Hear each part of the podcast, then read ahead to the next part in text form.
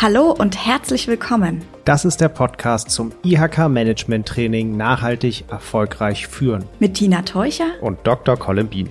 Wir beide interviewen erfolgreiche Führungspersönlichkeiten zu ihren Erfahrungen im Bereich nachhaltiges Wirtschaften, CSR und Corporate Sustainability.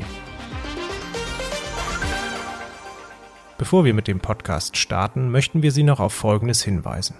Der Themenkomplex Nachhaltigkeit hat viele Facetten und wird in der Wirtschaft immer wichtiger. Mit dem Programm Nachhaltig erfolgreich führen hat es sich die IHK-Organisation zur Aufgabe gemacht, Ihnen möglichst viele Facetten, Meinungen und Umsetzungsmöglichkeiten der verschiedensten Unternehmen zu präsentieren. Dabei können wir immer nur einen Ausschnitt des Meinungsspektrums darstellen und erheben dabei weder Anspruch auf Vollständigkeit, noch machen wir uns die in den Podcasts präsentierten Meinungen der Unternehmen zu eigen. Liebe Kursteilnehmende, ich darf Sie ganz herzlich zum Podcast des Moduls Nachhaltiges Personalmanagement begrüßen. Für dieses Interview durfte ich das Unternehmen Prior One in St. Augustin besuchen. Prior One bietet Profilösungen für Serviceräume und Rechenzentren an und umfasst aktuell rund 70 Mitarbeitende. Ich habe mich mit dem Geschäftsführer Stefan Meyer getroffen und über Nachhaltigkeit und Personalmanagement unterhalten, über innovative Personalstrukturen und über seine neue Rolle als Geschäftsführer. Ich wünsche Ihnen viel Spaß beim Hören des Interviews. Sehr geehrter Herr Mayer, herzlich willkommen. Wir sind hier heute zusammengekommen, weil Sie mit Ihrem Unternehmen Prior One es geschafft haben, die beiden Themen Nachhaltigkeit und Personal zusammenzudenken und das schon sehr erfolgreich zu tun. Mich würde als allererstes interessieren, was heißt das eigentlich, nachhaltiges Personalmanagement? Und vielleicht können Sie das in zwei bis drei Sätzen knapp beschreiben, wie sich das für Sie darstellt. Wir gehen da später noch etwas detaillierter drauf ein. Ja, zunächst mal schönen guten Tag, Herr Wien. Schön, dass Sie hier sind. Ja, wie kommen diese zwei Themen zusammen? Ich glaube einfach, dass nachhaltiges Personalmanagement bedeutet, dass wir die Mitarbeiter für die Zukunft haben, dass wir damit Mitarbeiter aufbauen, die lange im Unternehmen bleiben und somit natürlich auch fürs Unternehmen einen großen Wert darstellen. Und da ist der Begriff der Nachhaltigkeit schon auch sehr werthaltig. Mit was für einem Menschenbild arbeiten Sie denn hier eigentlich? Wie denken Sie Personal? Wie denken wir Personal? Schon fast ein bisschen naiv. Wir denken, Menschen sind gut. Also wir gehen ganz einfach davon aus, dass Menschen mit einer positiven Grundeinstellung ins Leben gehen, mit einer positiven Grundeinstellung zur Arbeit gehen. Wir gehen davon aus, dass Menschen dazugehören wollen. Wir gehen davon aus, dass Menschen nahezu immer bemüht sind, ihr Bestes zu geben. Und das ist unser Menschenbild. Von dem gehen wir aus und das prägt uns auch. Jetzt hatten wir im Vorfeld gerade schon gesprochen und ich habe erfahren, dass Sie nicht von vornherein das Unternehmen aufgebaut haben mit diesem Gedanken, mit diesem Mindset nachhaltiges Personalmanagement. Woran haben Sie denn überhaupt gemerkt, dass es Handlungsbedarf gab? War das ein konkreter Moment oder war das ein Prozess? Hat sich das entwickelt? Also das Mindset war nicht so von Anfang an zu sagen, wir wollen Nachhaltigkeit leben oder nachhaltiges Personalmanagement. Aber es war schon einer der Gründe zur Entstehung dieses Unternehmens, dass wir ein anderes Wirtschaften wollten. Wir wollten mit Menschen anders umgehen als das, was ich selber in einigen Unternehmen erleben durfte. Dann hat sich allerdings so in den Jahren 2000 2013, 2014 das ganze Thema Nachhaltigkeit in der Briar One ganz anders breit gemacht. Und zur Nachhaltigkeit gehört natürlich neben der Ökologie und dem Ökonomischen äh, auch das Soziale. Und damit fingen wir an, dort konkreter und gezielter auf nachhaltiges Personalmanagement zu achten als zuvor. Wir haben es vorher, glaube ich, schon gelebt, aber heute doch eher auch in Prozessen und konkreter dargestellt. Und könnten Sie sowas wie gesellschaftspolitische oder auch marktwirtschaftliche Treiber identifizieren, die Unternehmen veranlassen, diesen Gedanken der Nachhaltigkeit eben auch im Bereich Personal zu integrieren und zu leben. Ja, allerdings. Ich glaube, wenn ich mir heute die neuen Kolleginnen und Kollegen anschaue, die zu uns kommen, so die 20, äh, Mitte 20 sind, die haben ganz einfach andere Erwartungen an ihren Job. Die kommen nicht mehr, um in einer Hierarchieebene gesagt zu bekommen, was sie zu tun und zu lassen haben. Sie denken nicht mehr in Zeiten von 8 bis 17 Uhr, sondern sie wollen einfach auch den Job ein Stück weit in ihr Leben kreieren und wollen auch was Wertvolles dabei haben. Sie wollen sich gewertschätzt fühlen und wollen selber auch Teil von was Ganzem sein. Und da gibt es wirklich eine Veränderung. Ich meine, schauen wir uns doch die Jugendlichen und die Kinder an, die heute für Fridays for Future auf die Straße gehen. Das sind autonome, gut denkende Menschen. Wir kriegen mit den alten Mustern keine neuen gute Fachkräfte mehr für unser Unternehmen gewonnen. Wir müssen dort heute ganz anders denken und der Druck kommt auch aus der Gesellschaft her. Und was würden Sie sagen, ist so der, der große Mehrwert, dieses Thema Nachhaltigkeit im Personalmanagement zu leben? Sie hatten jetzt gesagt, das eine ist die Attraktivität als Arbeitgeber zu erhöhen. Gibt es noch weitere Punkte, die Sie so als ganz konkreten Mehrwert nennen würden? Ja, klar, natürlich eine geringe Fluktuationsquote, geringe Krankheitsquote. Dann kommt dazu, dass wir noch nie einen Headhunter einsetzen mussten. Unser Unternehmen ist eigentlich nicht gewachsen, weil wir eine Wachstumsstrategie haben, sondern weil Leute zur Priya One kamen und gesagt haben, ich möchte gerne mit euch arbeiten, habt ihr was für uns? Und nicht selten stand ich da und sagte, ups, eigentlich nicht, aber was kannst du denn? Und ach, das hört sich gut an, komm zu uns, wir machen was gemeinsam. Und an für sich sind wir über diesen Weg auf mittlerweile fast 70 Mitarbeiter gewachsen. Und wie gesagt, ohne dass wir jemals Geld ausgegeben haben für irgendwie Headhunting und ganz wenig Anzeigen, die wir auch geschaltet haben. Das heißt, wir bekommen die Fachkräfte, die wir in unserem Markt für unser sehr spezielles Tun brauchen. Wir bekommen die Fachkräfte ohne großen Aufwand. Und das finde ich schon wirklich ein ja, ein sehr schöner Nebeneffekt. Wenn wir den Blick in die Zukunft wagen, was würden Sie sagen, was ist das für eine langfristige Wirkung, die Sie dadurch schaffen? Oder etwas provokant gefragt, ist das jetzt nur eine Modeerscheinung, Nachhaltigkeit im Personal? Oder glauben Sie, dass Sie sich da auch langfristig strategisch auf dem Markt so positionieren können, um diesen Mehrwert, den Sie gerade beschrieben haben, zu festigen? Das wird sich langfristig und strategisch festsetzen, da bin ich absolut überzeugt von, weil ich habe eben schon mal die jungen Menschen angesprochen, die denken nicht mehr rückwärts, die werden nicht mehr in, in alte Muster rein verfallen. Und zudem glaube ich einfach, dass wir bei uns heute in einer Gesellschaftsform leben, wo Menschen mehr und mehr über den Sinn ihres Seins und Tuns nachdenken. Und das wird sich weiter ausbauen. Und damit ist das kein Trend. Äh, überhaupt das Thema Nachhaltigkeit. Ich möchte jetzt nicht das zweite große Thema aufmachen, aber wir befinden uns in der Klimakatastrophe. Und das ist kein Trend, der morgen verschwindet. Wir werden uns anders ausrichten müssen. Und ich glaube, dass Unternehmen, die einen Mehrwert bieten, einfach attraktiv sind und wo Mitarbeiter gerne arbeiten und sich einbringen und Freude haben und gesund bleiben. Und das ist uns einfach auch enorm wichtig. Müssen die BewerberInnen schon Nachhaltigkeit mitbringen? Brauchen die schon bestimmte Qualitäten in diesem Bereich, bestimmte Erfahrungen oder auch Fachwissen? Oder kommen die hier an und werden dann sozusagen zu dieser Reise eingeladen und mitgenommen? Wunderbarer Begriff, diese Reise. Genau, da sind wir auf einer Reise. Wir verlangen von niemandem, der zu uns kommt, dass er uns erläutert, wie nachhaltig er lebt, wie nachhaltig er arbeitet. Natürlich ist es so, dass Menschen zueinander passen müssen. Und damit kommt natürlich auch schon ein gewisser Schlag Menschen zu uns, die zumindest eine Offenheit gegenüber der Thematik haben, die auch in der Prior One gelebt werden.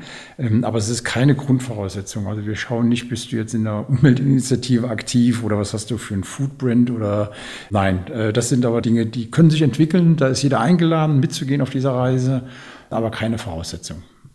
Lassen Sie uns nochmal auf den Zeitraum gucken, von der Initiative, dieses Thema noch stärker zu leben, noch mehr zu integrieren, bis heute. Vielleicht können Sie uns das einmal skizzieren, die einzelnen Schritte, die Sie unternommen haben, um diesen Gedanken der Nachhaltigkeit hier stärker zu implementieren. Frage 1. Frage 2. Ist dadurch in der gesamten Belegschaft sowas wie ein nachhaltiges Denken entstanden und gewachsen? Also ist das ein Transformationsprozess, der hier gestartet wurde, oder sind es eher punktuelle Maßnahmen, die einige Prozesse prägen?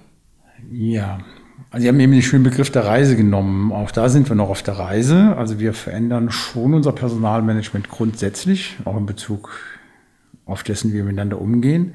Also wir sind jetzt an dem Punkt, wo wir sagen, wenn wir neue Mitarbeiter suchen, um Teams zu verstärken, dann wird nicht mehr der Geschäftsführer oder irgendeine Führungskraft diese Mitarbeiter einstellen, sondern die Teams werden selber sich ihre zukünftigen Kolleginnen und Kollegen aussuchen. Also das ist jetzt heute das, wo wir jetzt mittlerweile angekommen sind, weil wir sagen, naja, wenn ich ein Team habe, dann weiß das Team am besten, wen es mit dabei haben möchte, welches Know-how gefordert ist, welchen Charakter man dabei haben möchte. Das ist jetzt eigentlich so der Punkt, wo wir jetzt gerade auf der Reise sind, dass wir also die Mitarbeiter ausbilden, selber zu entscheiden, wen möchte ich mit an Bord nehmen, wen möchte ich dazu nehmen. Können Sie Ihre zweite Frage nochmal wiederholen? Also es gibt diesen schönen Begriff des Corporate Mind Shifts. Ah, okay. Und die Frage war, konnten Sie sowas beobachten? Also hat sich wirklich sowas wie nachhaltiges Denken ausgebreitet oder sind das eher temporäre Prozesse, die Sie jetzt hm. anleiten, die vielleicht das Unternehmen in dem einen oder anderen Bereich prägen? Oder ist das wie wirklich so ein Umdenken, das stattfindet? Also ganz klares Jein. Im Unternehmen haben wir eine, klar, da haben wir mittlerweile über die Gemeinwohlökonomie haben wir ganz klare Prozesse, wie wir auch mit Mitarbeitern umgehen. Das heißt, das ist heute ziemlich gut festgeschrieben. Und die Frage, wenn ich sie richtig interpretiere, war ja auch so ein bisschen, wie weit nehmen wir denn dort jetzt auch Mitarbeiter mit, sich auch da selbstständig im Bereich der Nachhaltigkeit weiterzuentwickeln. Und da haben wir sehr unterschiedliche Entwicklungen. Wir haben Menschen, die heute darüber nachdenken, wie sie ihren Tag gestalten, sei es im sozialen oder auch im ökologischen. Da hätte ich das noch vor ein, zwei Jahren gar nicht erwartet. Und bei anderen Menschen wiederum erleben wir nur eine ganz langsame Veränderung oder Transformation. Es ist in einem Unternehmen wie bei der Prior One, wo das Thema Nachhaltigkeit sehr hoch angesetzt wird, auch nicht immer ganz angenehm für jeden, weil wir konfrontieren auch. Also nicht unmittelbar, dass wir die Mitarbeiter konfrontieren, aber wenn wir einfach Fragen stellen in den Raum, ob wir diese Wirtschaftsweise, die wir heute haben, weiterleben können, ob wir unser persönliches Handeln so weiter pflegen können wie in der Vergangenheit, dann ist das auch manchmal unangenehm. Und da gibt es natürlich auch Reaktionen, wo Kollegen dann eher oder Kolleginnen signalisieren, nee, kommt, lass mich da in Ruhe. Dann ist es aber auch okay. Ne? Also wir werden dort niemanden zwingen, jeder ist eingeladen mitzugehen. Allerdings, wenn man bei Prior One ist, muss man schon aushalten, dass über nachhaltige Tendenzen gesprochen wird und über die Meinung, dass wir Veränderung brauchen, wenn wir langfristig auf dieser Erde weiterkommen wollen. Lassen Sie uns nochmal an den Punkt gehen, wo Ihnen klar geworden ist, dass es Handlungsbedarf gibt oder dass Sie eine Veränderung einleiten wollen. Was haben Sie denn als erstes getan? Also was war, was war die erste Maßnahme, mit der Sie gestartet sind und wie sind Sie dann weiter vorangegangen?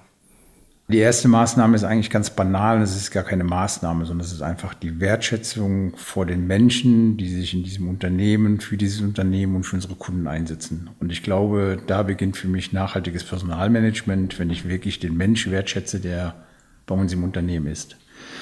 Und selbst dann wertschätze, wenn seine Leistung oder seine Fähigkeiten nicht zum Unternehmen passen, indem ich das dann auch so auslebe und sage, du, pass auf, bist ein toller Mensch, aber deine Fähigkeiten passen nicht zu uns. Bitte such dir mit Ruhe was anderes. Also wir haben so gut wie noch nie jemanden entlassen, auch wenn wir uns von Mitarbeiterinnen oder Mitarbeitern getrennt haben, sondern dann war es einfach hier die falsche Stelle, da war das das falsche Unternehmen für die richtige Person. Also musste sich die richtige Person dann umorientieren, was auch immer sehr gut funktioniert hat. Also ich sage, die Wertschätzung ist für mich das A und O. Und wenn die gelebt wird, dann hat man schon ein nachhaltiges Management. Also das war wirklich der erste große Schritt. Dann ganz klar daraus resultierend auch die Auffassung, dass wir keine Aufgaben mehr vergeben, sondern einfach unsere Kolleginnen wissen, was haben wir zu tun? Was ist das große Ziel? Jetzt möchte ich nicht schon wieder diesen Begriff der Vision oder, oder des Purpose, der ja heute so breit diskutiert wird, Gott sei Dank äh, strapazieren. Aber da geht es drum. Wenn die Menschen wissen, was ist das Ziel, wie wollen wir leben in diesem Unternehmen, dann verhalten die sich so und arbeiten auch so. Das heißt, wir müssen quasi keine Arbeitsanweisungen geben. Die Leute finden ihren Weg und formen sich in Teams und machen einen guten Job. Und das fand ich auch einen ganz wesentlichen Schritt oder immer noch ein wesentlicher Schritt, immer mehr Freiheiten zu geben und die Leute mitbestimmen zu lassen. Sie hatten gerade von Teams gesprochen und ich habe kürzlich eine ganz schöne Metapher gehört, nämlich dass auch ein Unternehmen und die Belegschaft eigentlich als Team gelten kann. Und ähnlich wie es auch beim Fußball ist, beim Fußballteam gibt es auch den Wechsel von einzelnen Spielern und Sie hatten das eben ähnlich beschrieben. Wenn jemand nicht zu einem passt, dann liegt das nicht unbedingt am Menschen, sondern es liegt vielleicht daran, dass das Team in der Kombination nicht perfekt spielt und deshalb einzelne Spieler ausgetauscht werden müssen. Ich finde, das bringt so eine gewisse Leichtigkeit in eigentlich doch relativ schwieriges Thema, wenn man sich nämlich mit Kündigungen oder mit Personalwechseln beschäftigen muss. Genau, der Teamgedanke ist genau der richtige. Und ich glaube, in dem Moment, wenn man das so lebt, dass wenn es mal zu einer Trennung kommt, das muss überhaupt nicht negativ besetzt sein. Menschen wollen sich weiterentwickeln oder, wie wir es eben sagten, man passt nicht richtig in dieses Team rein oder wir haben schon drei Stürmer, brauchen aber vielleicht nur einen. Dann macht es auch keinen Sinn, den Stürmer zum Verteidiger zu machen, sondern dann äh, helfen wir eher dem Stürmer woanders den Drang zum Tor zu behalten. Und das ist dann unsere Aufgabe. Und das sehen wir dann auch mit. Wir, wir helfen auch Mitarbeitern, die das Unternehmen verlassen, neue Jobs zu finden, quasi neue Teams zu finden. Und dieses Beispiel mit dem Team, das ist sehr passend. Mhm. In welchen Bereichen des Personalmanagements ist Nachhaltigkeit denn besonders präsent in Ihrem Umfeld? Also man kann ja sagen, es könnte beim Onboarding anfangen, es gibt Aus- und Weiterbildung, ähm, Teamentwicklung, Feedbackkultur, Führungskräftetraining. Das sind alles so Stichworte, die man, glaube ich, ganz gut in den Bereich Personalmanagement eingliedern kann. Wo würden Sie sagen, legen Sie da irgendwo Schwerpunkte oder sind es auch, sind es vielleicht noch andere Begriffe, die Sie nennen könnten, andere Aspekte? Ja, Sie haben jetzt einen sehr großen Blumenstrauß aufgemacht. Ja, natürlich beginnt es mit Onboarding. Ne? Also wie ich eben schon mal gesagt habe, es ist schon überraschend für Bewerber, nicht beim Chef gegenüber zu sitzen, sondern seinen Kollegen. Und dahinter steht ein gewisser Prozess, nochmal ein Beratungsprozess, wo wir dann eventuell die Kollegen dann auch unterstützen, eine Entscheidung zu treffen, aber nur unterstützen, kein Vetorecht. So, damit beginnt das schon mal, ist das ganz anders. Dann nehmen wir uns sehr viel Zeit, wenn neue Kollegen kommen, die Kultur vorzustellen, die Geschichte vorzustellen der Priya One, damit man versteht, warum manche Dinge einfach anders laufen, als sie laufen. Ähm, das Thema Kommunikation ist ein ganz wichtiges. Also auch da sind wir jetzt auf einer Reise. Wir nennen es Teamkoordinatoren. Die Teamkoordinatoren werden alle ausgebildet in der gewaltfreien Kommunikation, weil es einfach für uns die Kommunikationsform ist, mit der wir effektiv und wertschätzend miteinander umgehen. Und einer der nächsten Schritte soll sein, dass auch alle Mitarbeitenden die Chance haben, sich in der gewaltfreien Kommunikation schulen zu lassen. Also der das mag wieder. Ne? Also auch da nur die Einladung ähm, und das finde ich sind ganz wichtige Themen. Also gerade die Kommunikationsebene, das ist im Grunde für uns das wichtigste Instrument, um gut und effizient miteinander zu arbeiten. Dort haben wir auf der anderen Seite auch die größten Verluste oder Streuverluste. Ne?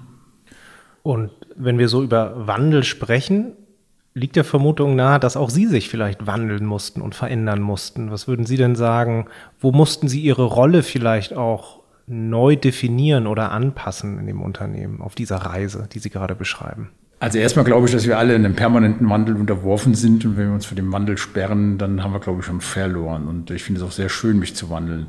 Ja, für mich persönlich in meiner Rolle hier als Geschäftsführer ist natürlich ein extremer Wandel, dass ich sehr viel abgebe. Ich gebe heute sehr viel Verantwortung ab. Die Mitarbeiter sind fast nicht mehr budgetgebunden, weder wenn es um Ausgaben geht, noch wenn es um, um Ergebnisse geht. Aber es funktioniert wunderbar.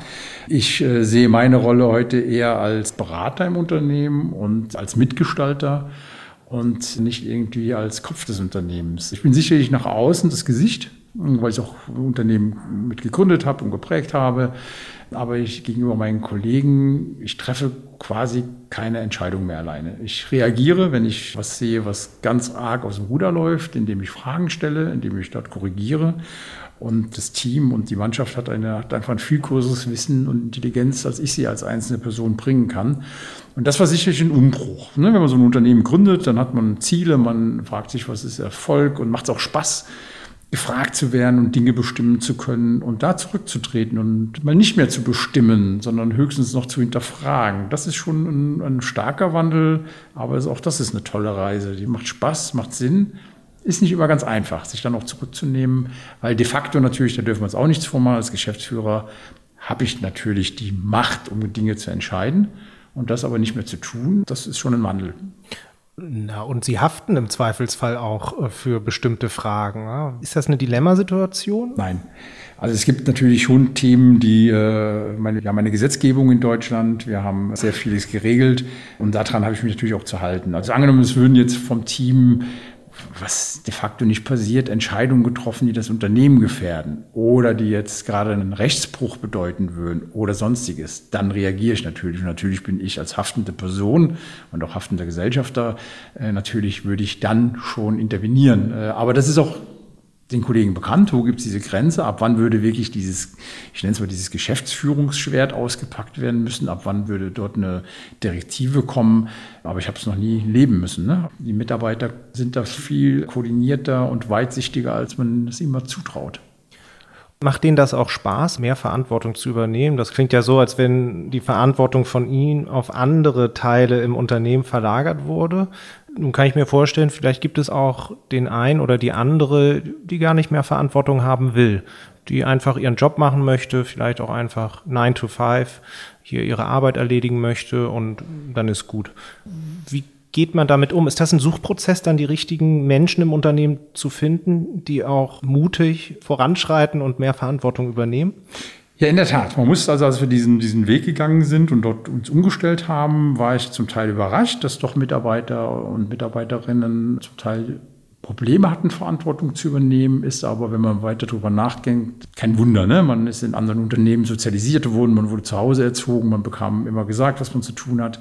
Und jetzt auf einmal darf man selber entscheiden. Also insofern liegt es schon an mir und an uns immer wieder aufzufordern, einzuladen, selber zu entscheiden oder auch Bälle zurückzuspielen, sagen, ja Moment, das entscheide nicht ich, was ist denn deine Meinung? Das ist so. Aber es ist auch jeder, der sagt, ich möchte nicht entscheiden. Jeder, der sagt, ich möchte doch einfach nur einen Job machen. Ich möchte doch einfach nur hier meine Brötchen verdienen. Dann ist das auch okay. Dann hat er seine Rolle, dann ist er im Team, kommen wir wieder zu dem Begriff, hat er dann genau die Rolle, nimmt er dann ein, auf der er sich positioniert. Und da entsteht kein Vakuum, weil wenn irgendwo eine Lücke ist, wird die von anderen schon gefüllt. Also es gibt Menschen, die gerne mehr Verantwortung auch übernehmen und andere wollen es nicht. Und da sollten wir jedem auch die Freiraum lassen oder auch die Möglichkeit geben zu wachsen und nicht einfach sagen, du kannst jetzt hier ein Budget, du kannst jetzt entscheiden, ob du morgen ein neues Auto brauchst oder nicht für 30.000 Euro. Da muss man natürlich die Leute auch heranführen. Und da steht, liegt auch ein Prozess dahinter, ne? wie man natürlich auch zu Teamentscheidungen kommt. Äh, wie werden intelligente Teamentscheidungen gefasst? Wann nehme ich den Berater? Sei es jetzt den Stefan Meyer oder sonst jemand aus dem Team mit rein, um nochmal alles zu hinterfragen. Da ist ein Prozess dahinter. Aber nochmal zu Ihrer Ausgangsfrage, es ist keiner gezwungen, Verantwortung zu übernehmen oder zu sagen, okay, ich möchte mich weit über meine normale Arbeitszeit einbringen. Wobei Arbeitszeit sollte eh nicht das Kriterium sein, sondern eher, wie weit mag jemand Verantwortung übernehmen. Und flankieren Sie solche Prozesse mit speziellen Fort- und Weiterbildungsangeboten? Ja, das bauen wir ja gerade ganz stark auf. Also ich habe es eben schon mal angesprochen. Natürlich ist dieses Thema der gewaltfreien Kommunikation, finde ich, extrem wichtig. Dann haben wir Unterstützung auch für den Bereich, wo wir sagen, okay, wie können wir Entscheidungsfindungen im Team herbringen, ne? also Konsensverfahren oder so. Wie können wir solche Dinge gestalten? Welche Regularien? Wie müssen, können wir Rollenbilder aufbauen? Also da nehmen wir uns immer wieder bedarfsgerecht äh, Unterstützung von außen rein, wo Menschen mit einem besseren Fachwissen auf uns zukommen, wissen, wie man Organisationen gestaltet äh, oder die auch einfach mit dem Blick von außen draufschauen. Also da holen wir uns Unterstützung. Jeder der Mitarbeiter ist eingeladen, also zum Teil geben wir Empfehlungen zur Weiterbildung, aber ist auch jeder eingeladen, Weiterbildung sich selber auszusuchen und mit uns zu besprechen und dann loszulegen. Nun ist mir zu Ohren gekommen, dass Sie das Konzept Lawcracy, dass Sie sich momentan damit beschäftigen. Könnten Sie uns kurz erklären, was hat es auf sich mit diesem Konzept? Ja, wir haben ja ganz viele Dinge gerade eben schon angesprochen. Vor allen Dingen geht es um diese Selbstbestimmung, die Selbstverantwortung der Kolleginnen und Kollegen, eigene Verantwortung zu übernehmen für ihr Tun, für ihr Handeln, das spielt für mich eine ganz starke Rolle. Abbau von Hierarchien. Also wir äh, lösen quasi auch unsere Hierarchien hier quasi gerade auf und kommen wiederum in das Thema der Teams, wobei diese Teams sich projektbezogen neu gestalten können. Und das ist für mich so dieses ganze Thema ganz große Transparenz, die wir haben. Also ein schönes Beispiel. Wir hatten heute Morgen ein Meeting, das haben wir einmal im Monat mit den Teamkoordinatoren. Früher war das eigentlich die Hierarchieebene, die wir hatten. Und diese Meetings waren früher vertraulich. Heute sind diese Meetings offen. Das heißt, heute kann jeder Mitarbeiter, egal wer, ob unsere Reinigungskraft, ein Monteur, ein Ingenieur, ein Planer, kann in so ein Meeting reinkommen, kann daran teilnehmen. Wenn er sagt, naja, ich würde gerne daran teilnehmen, aber ich bin zu weit weg, dann kann er sich über Skype zuschalten. Äh, das heißt also, auch das gehört für mich in dieses Thema mit rein, diese Transparenz. Wir kommunizieren unsere Zahlen absolut offen, weil das muss auch sein, letztendlich die Transparenz, damit unsere Kolleginnen Entscheidungen treffen können. Und äh, das gehört für mich alles so, ja, ich weiß nicht ganz, ob wir auf dem 100% auf dem Weg sind zur Holocracy. Wir haben es übernommen, wir nennen den Begriff heute, wir gehen nach Nextland, das heißt, wir gehen eigentlich eine Reise. Deswegen hat mir der Begriff eben so gut gefallen, wir gehen auf diese Reise und wollen Dinge anders machen, machen Experimentierräume auf, probieren uns aus und sagen, okay, das funktioniert, korrigieren, gehen zurück, gehen weiter. Und das ist schon ein ganz spannender Prozess. Und nun ist es ja so, dass auch auf einer Reise Dinge schiefgehen können. Es gibt unter Umständen schwierige Phasen und Momente. Gab es sowas bei Ihnen? Und wenn ja, wie sind Sie damit umgegangen? Vielleicht können Sie uns ein Beispiel nennen. Erstens gibt es Irrungen, wo man auch zurückgehen muss. Dann gibt es natürlich schon schwere Dinge. Gerade ganz spannend, weil das heute Morgen Thema war, dass wir unsere komplette Budgetplanung auflösen wollen. Und dort kommen jetzt schon, meine, wir haben im Hause klassische Kaufleute, Controller, wir haben bei uns im Hause also eine sehr große Mischung, wir haben Vertriebsleute, wir haben Ingenieure. So, und dann ist es jetzt gerade so, dass wir sind zwei Gesellschafter hier, das zwischen dem Ralf und mir, dass wir uns da nicht einig werden. Und früher hätten wir sowas ausdiskutiert, ausgestritten, ich nenne das ruhig mal ausgestritten, hätten dann eine Entscheidung herbeigeführt und geschaut, dass wir uns da jeweils bei noch wohlfühlen. Und heute entscheiden wir das nicht mehr. Heute Morgen haben wir das dem Team vorgestellt und gesagt, passt auf, ich persönlich, ich Stefan, möchte, dass wir die Planung absolut, wir brauchen eigentlich gar keine Planung mehr, lasst uns viele, viele Dinge anders machen. Ralf Stadler, mein Kollege und Freund, der da kaufmännischer unterwegs ist, sagt auch, wir brauchen aber noch Kostenstellen und so weiter. So, diesen Konflikt, den kann ich jetzt hier nicht ausrollen, das dauert zu lange, aber einfach, das haben wir heute Morgen im Team besprochen. Zunächst mal ergebnisoffen und wir werden gemeinsam den Weg finden, wo wir sagen, damit fühlen wir uns wohl und es passt für uns alle. Und das ist, glaube ich, heute schon ein ganz großer Unterschied. Es gibt keine Entscheidung mehr, hinter geschlossenen Türen. Und auch die Lösungsfindung läuft transparent und partizipativ, so wie ich das verstehe.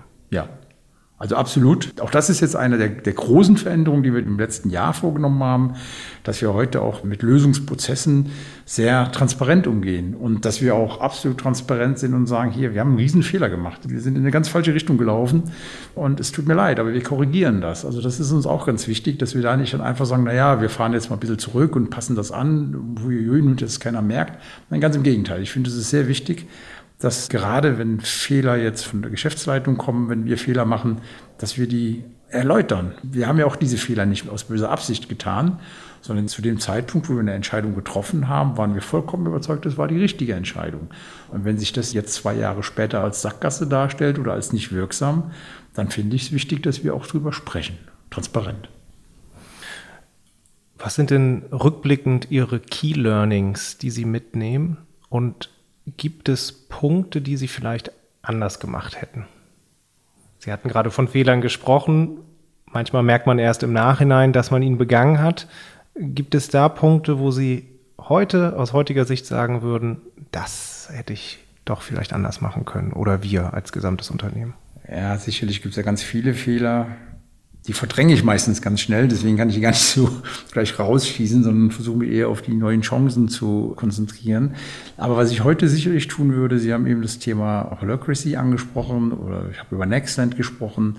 Das hätten wir viel früher mit beginnen sollen. Also dieser Prozess, die Mitarbeiter viel stärker einzubeziehen, ins Boot zu holen, mehr Selbstbestimmung, mehr Verantwortung abzugeben, den Mitarbeitenden anzubieten, mehr Verantwortung zu übernehmen. Das hätten wir viel früher machen sollen, weil ich glaube, das hätte uns noch viel stärker gemacht und den eigentlichen Sinn, den wir haben, nämlich zufriedene Kunden zu produzieren, hätten wir dann wahrscheinlich stärker in den Mittelpunkt gestellt, anstatt viele ich nenne es jetzt mal Management-Bullshit, den wir hier produziert haben, den aber am Ende keiner braucht, weil es den Kunden nicht weiterbringt. Und ich glaube, da sind unsere Kolleginnen und Kollegen oftmals viel, viel marktorientierter als wir hier in der Geschäftsleitung. Mhm.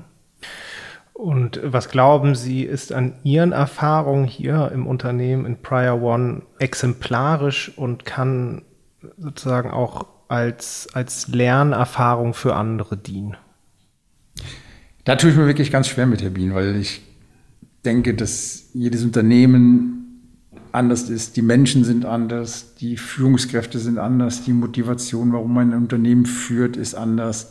Deswegen tue ich mir wirklich schwer, dort jetzt einfach eine Empfehlung auszusprechen. Ich glaube nur einfach, mal ganz egal, in welche Richtung man geht, ich glaube einfach eine extreme Wertschätzung vor den Menschen und vor allen Dingen vor den Mitarbeitenden im Unternehmen. Das ist, glaube ich, was, was ich nur jedem raten kann zu haben.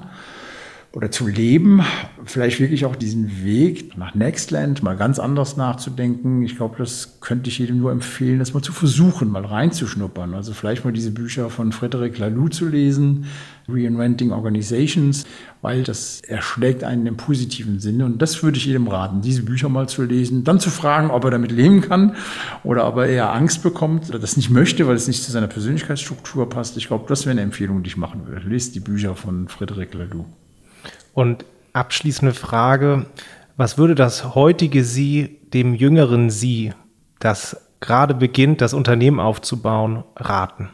Sei mutig, nimm die Menschen mit, lass sie mitbestimmen, geht voran und glaubt einfach dran, dass da eine enorme Kraft drin ist, wenn man einfach äh, ein Ziel hat und was erreichen möchte. Und diese Kraft der Mannschaft zu spüren. Ich glaube, das würde ich mir heute raten, dem jüngeren Stefan, zu sagen, ey, nimm dich mal selber nicht so wichtig, lade deine Kolleginnen ein, mitzuentscheiden, Verantwortung zu übernehmen. Nimm dich selbst nicht so wichtig, nimm dich ein bisschen zurück. Ich glaube, das wäre das, was ich mir heute raten würde. Ein tolles Schlusswort, Herr Mayer. Ich danke Ihnen ganz herzlich für das Interview und wünsche Ihnen viel Erfolg auf dem weiteren Weg ins Nextland. Das wünsche ich Ihnen auch. Vielen Dank. Was ist Ihre Meinung zum Thema nachhaltiges Personalmanagement? Haben Sie noch Ergänzungen oder Anregungen? Teilen Sie uns Ihre Ideen und Gedanken gerne mit. Wir freuen uns auf den Austausch mit Ihnen auf www.nachhaltig-erfolgreich-führen-ihk.de.